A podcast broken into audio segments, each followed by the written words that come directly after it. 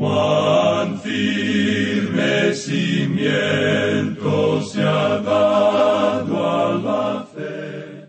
A través de la Biblia, un análisis de la Biblia libro por libro que le ayudará a crecer espiritualmente. Estos estudios fueron diseñados por el doctor J. Vernon McGee. Acompáñenos en este fascinante recorrido a través de la Biblia.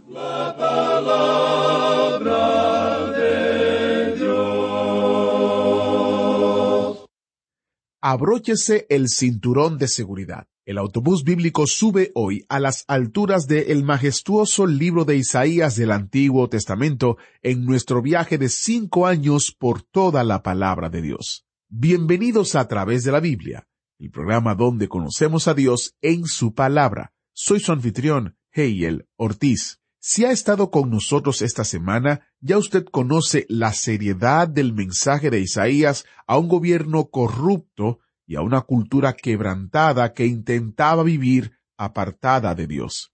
En el estudio de ayer, nuestro maestro Samuel Montoya citó una lista memorable sobre la búsqueda del hombre de respuestas fuera de Dios. El mundo quiere pensar, el mundo quiere beber, comprar, inventar, trabajar o luchar para lograr la salida de los problemas de la vida. Pero, y es un gran pero, Jesucristo nos dice, yo soy el camino. Él dice, yo soy el camino, la verdad y la vida. Nadie viene al Padre sino por mí. Eso es maravilloso. También vimos en nuestro último estudio que después de presentar sus cargos contra Judá, el Señor les ofrece salvación y una salida de su problema. Jesús todavía nos ofrece esa salida a usted y a mí hoy. Si usted está cansado de intentar y fracasar en encontrar una salida de sus problemas, le invito a que acuda a Jesús. Sígale. Él es el camino, la verdad y la vida. Iniciamos nuestro tiempo en oración. Padre eterno, Creador de cielo y tierra, en ti descansa toda la sabiduría y el conocimiento. Venimos ante ti humildemente a pedirte que nos enseñes, que nos instruyas, que hables a nuestra mente y corazón, que podamos conocerte en el día de hoy más profundamente y que podamos desarrollar una relación íntima contigo. En el nombre de Jesús te lo pedimos. Amén. Con nosotros, nuestro maestro Samuel Montoya y el estudio bíblico de hoy. En el día de hoy, amigo oyente, vamos a considerar el capítulo dos de Isaías. Ahora, algunos de nuestros oyentes nos dirán que no hemos completado aún el capítulo uno. Bueno, creemos que observamos ya el mensaje principal del capítulo uno, donde Dios presenta su acusación contra su pueblo después de haberlos llevado al tribunal.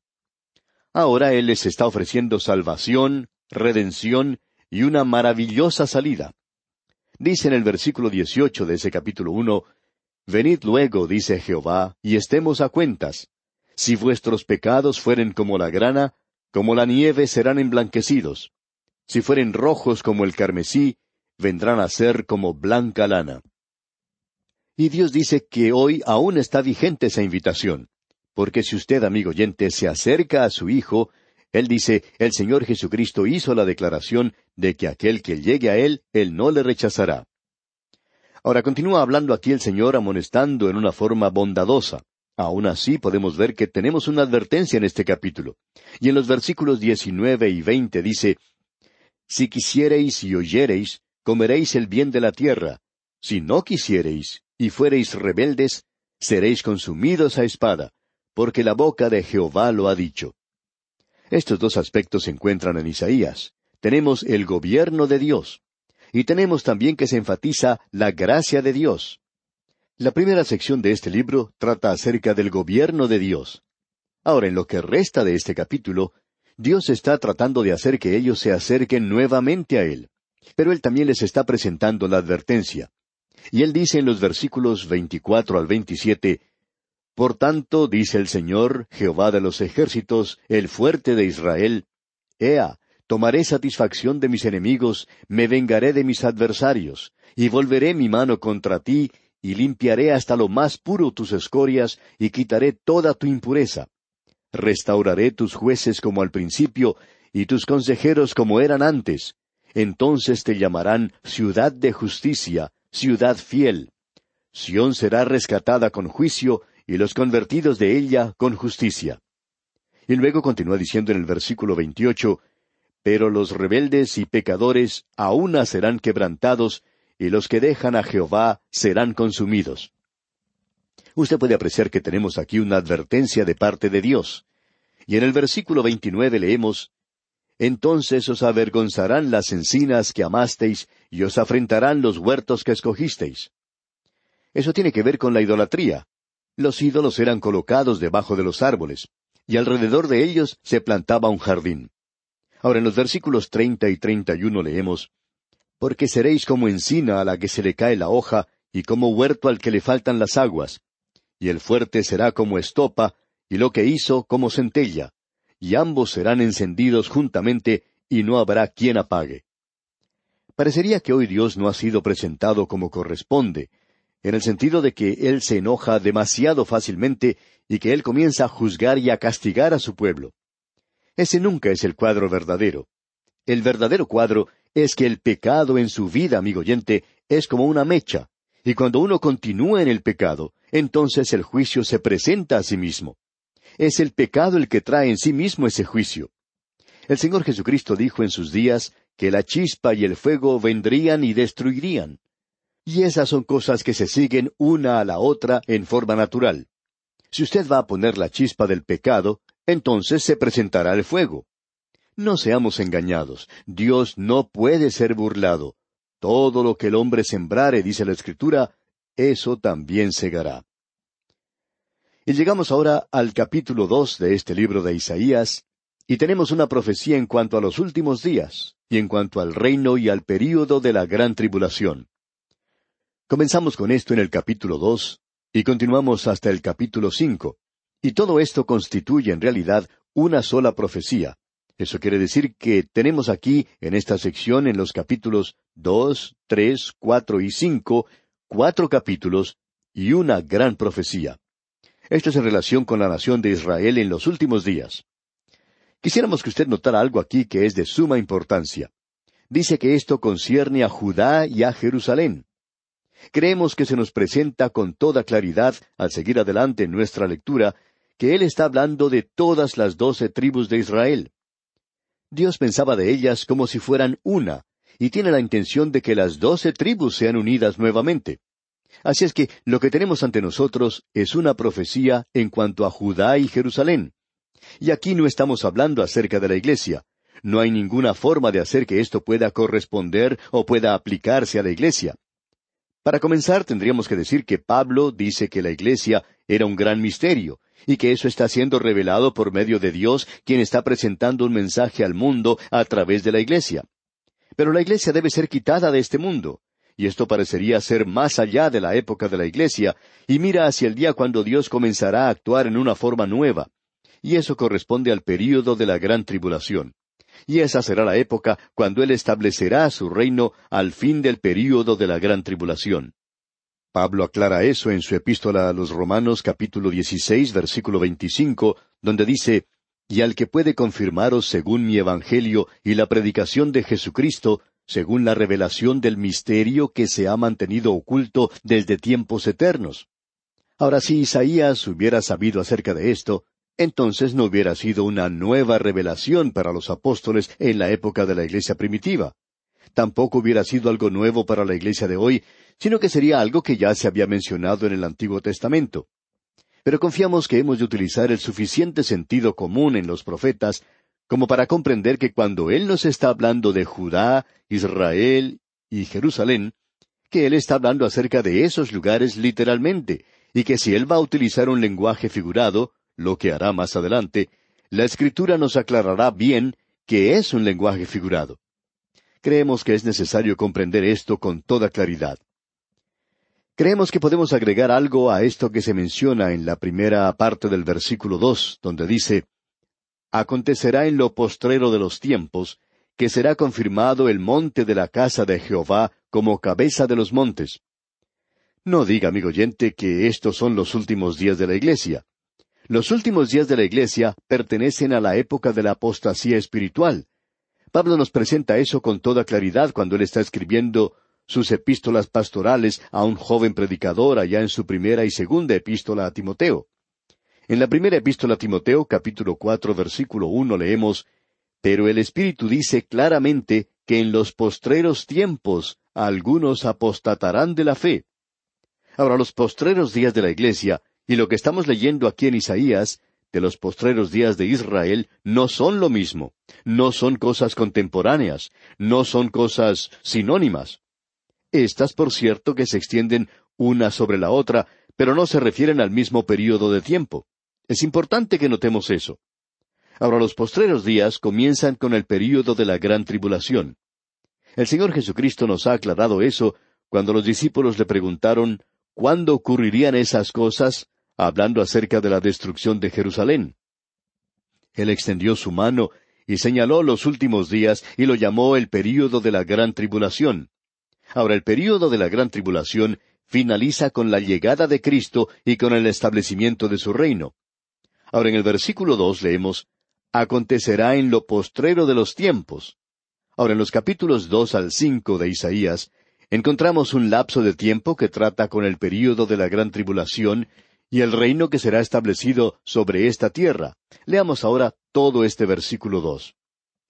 Acontecerá en lo postrero de los tiempos que será confirmado el monte de la casa de Jehová como cabeza de los montes, y será exaltado sobre los collados, y correrán a él todas las naciones.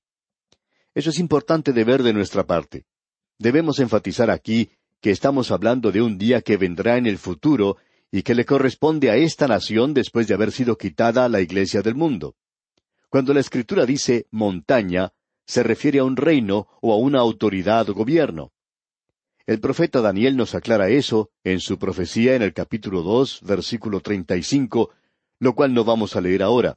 Pero también se nos aclara esto allá en Apocalipsis capítulo siete, versículo nueve, y también en Apocalipsis capítulo trece, versículo uno, de que ahora nosotros estamos hablando de un reino, una autoridad. Dice aquí, acontecerá en lo postrero de los tiempos, que será confirmado el monte de la casa de Jehová como cabeza de los montes. Es decir, sobre todos los reinos de este mundo. Eso es lo que se nos dice, que los reinos de este mundo vendrán o correrán al reino del Señor Jesucristo. Y Él será el Rey de Reyes y el Señor de Señores. Estamos mirando, observando hacia esa época. Una de las razones por la cual la nación de Israel se encuentra en una situación tan candente hoy es que quizás sea la más sensitiva de todo el mundo, porque ese es el lugar preciso que Dios ha elegido para colocar su centro político y su centro religioso durante su reino en este mundo. Eso lo podemos apreciar claramente aquí. Y muchas naciones, todas las naciones, correrán a él. Ahora se nos dice en el versículo tres lo siguiente. Y vendrán muchos pueblos y dirán, Venid y subamos al monte de Jehová, a la casa del Dios de Jacob, y nos enseñará sus caminos, y caminaremos por sus sendas, porque de Sión saldrá la ley, y de Jerusalén la palabra de Jehová. El gobierno y la religión estarán ubicados en Jerusalén, y se nos dice que el Señor Jesucristo se sentará en el trono de David.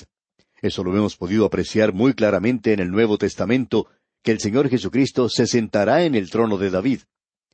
Y ahora en el versículo cuatro se nos dice lo siguiente. Y juzgará entre las naciones y reprenderá a muchos pueblos, y volverán sus espadas en rejas de arado, y sus lanzas en hoces. No alzará espada nación contra nación, ni se adiestrarán más para la guerra. Este período es un período de juicio, es otro juicio para la humanidad. Y habrá muchos que serán juzgados durante ese período. Y por supuesto habrá multitudes de personas que serán salvadas en ese tiempo.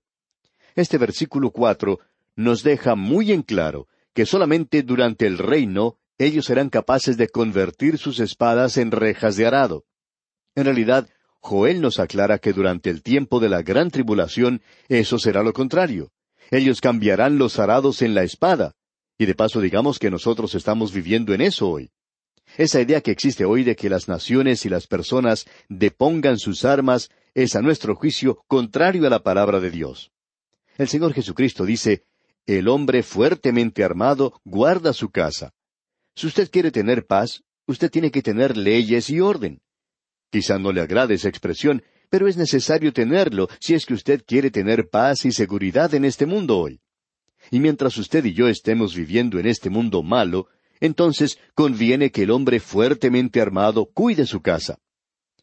Esta es una profecía que será cumplida cuando el Señor Jesucristo esté reinando en la tierra. Y cuando Él esté reinando en Jerusalén, usted podrá quitar las cerraduras de sus puertas, podrá caminar de noche sin ningún peligro, no tendrá temor de ser llamado a servir en el ejército, ya que no habrá más guerras, y entonces podrá convertir su espada en rejas de arado. Y en aquel día no habrá necesidad de tratar de quitar todas las armas en existencia, porque el Señor Jesucristo va a hacer eso. Ya no habrá ninguna necesidad de ellas. Ese es el reino que Él establecerá sobre esta tierra. Él es el príncipe de paz. Podríamos decir que es fútil el día de hoy, casi no tiene sentido, y es insensato que algún hombre, no importa a qué parte del mundo pertenezca o que venga de esta o aquella nación, cuando esta persona promete que habrá paz en la tierra, o que los hombres pueden lograr la paz.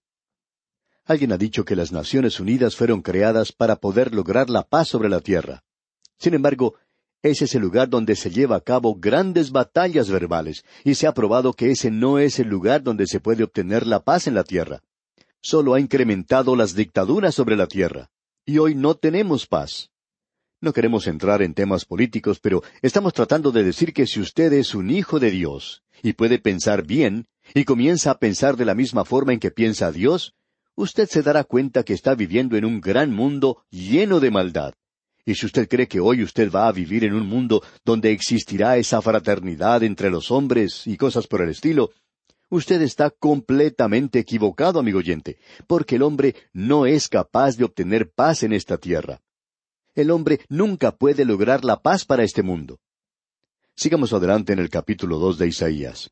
En el versículo cuatro leemos Y juzgará entre las naciones, y reprenderá a muchos pueblos, y volverán sus espadas en rejas de arado, y sus lanzas en hoces.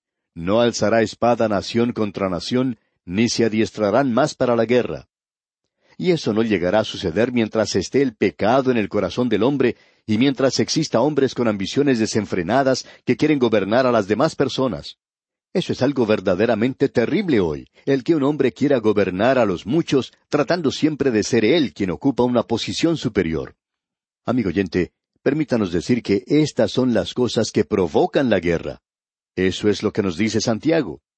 Ahora Isaías nos dice aquí en el versículo cinco lo siguiente Venid, oh casa de Jacob, y caminaremos a la luz de Jehová. Ahora, en vista del futuro que se aproxima, nosotros deberíamos hoy andar en la luz de Jehová.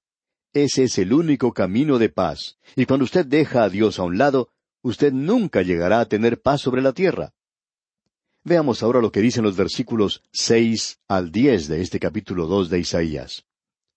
Ciertamente tú has dejado tu pueblo, la casa de Jacob, porque están llenos de costumbres traídas del oriente y de agoreros como los filisteos, y pactan con hijos de extranjeros. Su tierra está llena de plata y oro, sus tesoros no tienen fin. También está su tierra llena de caballos, y sus carros son innumerables. Además, su tierra está llena de ídolos, y se han arrodillado ante la obra de sus manos, y ante lo que fabricaron sus dedos. Y se ha inclinado el hombre, y el varón se ha humillado. Por tanto, no los perdones. Métete en la peña, escóndete en el polvo de la presencia temible de Jehová y del resplandor de su majestad. Luego en los versículos once y doce continúa diciendo, La altivez de los ojos del hombre será abatida, y la soberbia de los hombres será humillada, y Jehová solo será exaltado en aquel día. Porque día de Jehová de los ejércitos vendrá sobre todo soberbio y altivo, sobre todo enaltecido, y será abatido. Dios tiene la intención de quebrantar a los hombres orgullosos, al hombre orgulloso que hoy piensa que él puede gobernarse a sí mismo, que puede gobernar al mundo y dejar a Dios a un lado. Y en el versículo trece continúa diciendo, Sobre todos los cedros del Líbano, altos y erguidos, y sobre todas las encinas de Basán. Creemos que él está hablando aquí acerca del orgullo del hombre. Luego en el versículo catorce dice, Sobre todos los montes altos y sobre todos los collados elevados. Esto es en realidad sobre la sociedad y el gobierno. Y prosigue luego en el versículo quince diciendo, sobre toda torre alta y sobre todo muro fuerte. Los militares serán juzgados también. Y avanzando un poco más, el versículo dieciséis dice, sobre todas las naves de Tarsis y sobre todas las pinturas preciadas. El comercio y las artes serán juzgados de igual manera. En el versículo diecisiete vemos otro aspecto del juicio. La altivez del hombre será abatida, y la soberbia de los hombres será humillada, y sólo Jehová será exaltado en aquel día. La soberbia, el orgullo del hombre, la pompa y la ceremonia, todo eso será abatido. Y según el versículo dieciocho, Dios hará algo más, y quitará totalmente los ídolos. Él va a quitar toda la religión falsa. Luego, en la primera parte del versículo diecinueve, vemos algo que sucederá y se meterán en las cavernas de las peñas y en las aberturas de la tierra por la presencia temible de Jehová. Juan en el libro de Apocalipsis nos dice lo que el hombre hará cuando el Señor venga en aquel día. Usted y yo estamos viviendo en un mundo que está siendo gobernado y que se está hundiendo. Todo lo que uno puede observar en la televisión hoy no es otra cosa sino aquello que tiene que ver con la economía política y el gobierno y el comercio, los negocios, el arte, el orgullo del hombre y la religión del hombre. Todo eso es lo que es presentado hoy, y el Señor Jesucristo es el que debería ser exaltado en la tierra hoy. Y Él no es admitido en ningún lugar en los gobiernos hoy, ni tampoco en la sociedad ni en los negocios, o en el arte o en las ceremonias de este mundo. Y aun en la religión del mundo, Él queda de lado. Amigo oyente, Él vendrá algún día, y cuando eso suceda, toda esta gente huirá a las cavernas de las peñas. Yo no sé si el hombre ha sido o no hombre de las cavernas, pero estoy seguro que lo será en el futuro. El hombre va a regresar a las cavernas.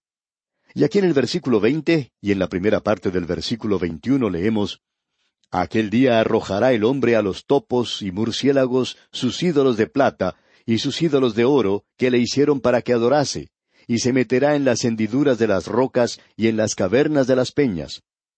Y ahora su mensaje se encuentra en el versículo veintidós, donde dice, Dejaos del hombre cuyo aliento está en su nariz, porque ¿de qué es él estimado? No ponga su confianza en el hombre, amigo oyente.